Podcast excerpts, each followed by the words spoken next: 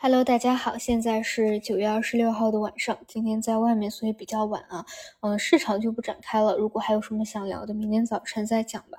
今天就聊一些其他吧。嗯，前两天啊，有个朋友去讲，他说呢，嗯，其实他觉得每年能够抓住一到两个机会已经是非常非常足够了，但是呢，往往每天都会被各种异动啊去分散了注意力和精力啊。我觉得这种呢实在是太常见了。嗯，就比如说啊，嗯，最近今天啊特别火爆的一个题材叫什么呢？叫心智生产力啊，新型工业化。那么，因为我每天去聊，肯定不是说全部去聊那种，呃，躺平啊、中长线啊，那这样不需要去聊了，对吧？那最新出什么事件，我肯定会第一时间去讲。比如说，从上周开始就讲了这个心智生产力，那么是在这周一的早晨重点具体的去展开过，因为我觉得它地位比较高啊，还去跟数字经济做了一个对比，去给大家去聊它的一个路径啊。一开始可能是一个概念偏炒作，后面呢它会出细则，你需要去挖掘它啊，但是。出了这个题材，你真的要去追吗？那显然是不一定。就比如说啊，嗯，我们就说最近吧，最近出了哪几个呢？首先啊是华为家，其次是减肥药，再者就是这个心智生产力啊，还有一些周期啊，呃其他啊。这但是周期呢，我是把它归类为就是偏中线那种的，就跟题材还不太一样。那么我们就局限在呃概念啊题材这个方向。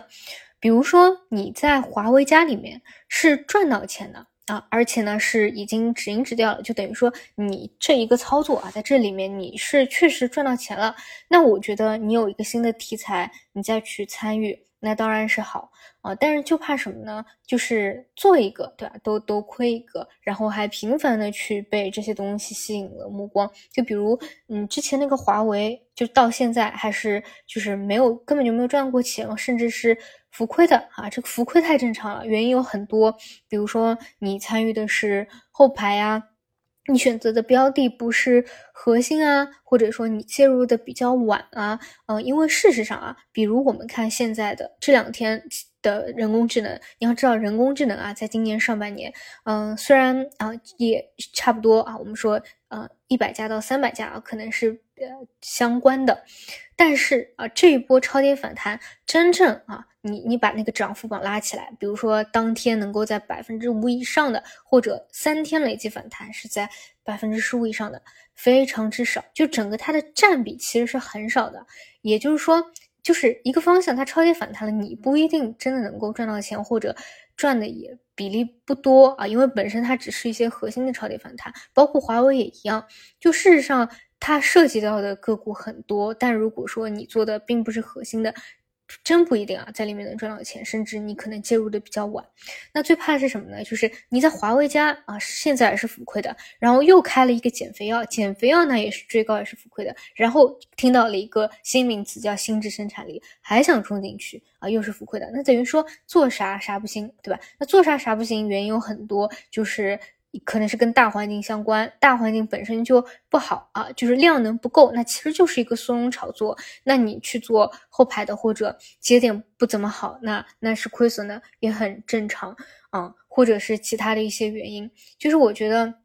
你自己一定要控制自己吧。就如果说自己本来已经开了一些短线仓的，手里的这些短线仓啊，都还是浮亏的，都根本处理不完啊，再去追别的，就很容易形成一个恶性循环。因为一个东西一旦浮亏了，其实一定程度上可能也说明了背后的一些问题，比如说现在这个市场也不怎么强啊，或者说嗯自己做题材觉得还是哪里需要有一些精进的。就是不能让自己永远啊，就是开什么仓它都浮亏，开什么仓都是浮亏。尤其是这种偏短线的，那你一割就是一个刚性亏损。很多人其实就是这样的，就是啊呃亏了，然后割了，然后再换啊再亏，然后其实你累加下来啊，它是会造成很大的一个亏损的。啊，那这是就是我觉得大家一定要想想清楚这个问题啊，千万不要就是因为每天啊市场有太多的异动啊、脉冲啊、各种概念啊，就一直在短线里面追涨杀跌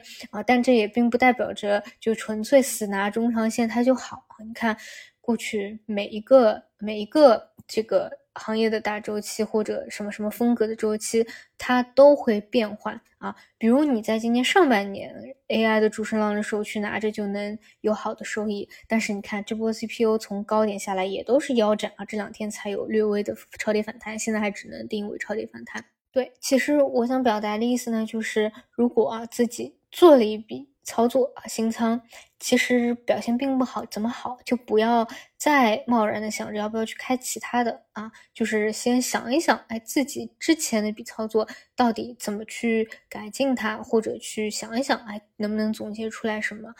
嗯，不然的话，如果频繁的这样亏损啊，真的是不太好。那还不如就是去选一些比较稳的哦，比如说像我们大金融，你看这一波自印花税现在的一个调整啊，都已经调，基本上都调整到六十线附近缩量震荡了，就还不如去想一想啊，愿不愿意去拿一些嗯偏这类啊比较。稳的这个方向，一旦市场有回升，它可能也会跟随着有一些回升的。就是有一些呢，它至少对吧，不用你硬性要止损，然后不断的产生一个刚性的亏损。啊，差不多就聊这些吧。那有其他的，我们到明天早晨再聊。好的，感谢大家收听，我们明天再见。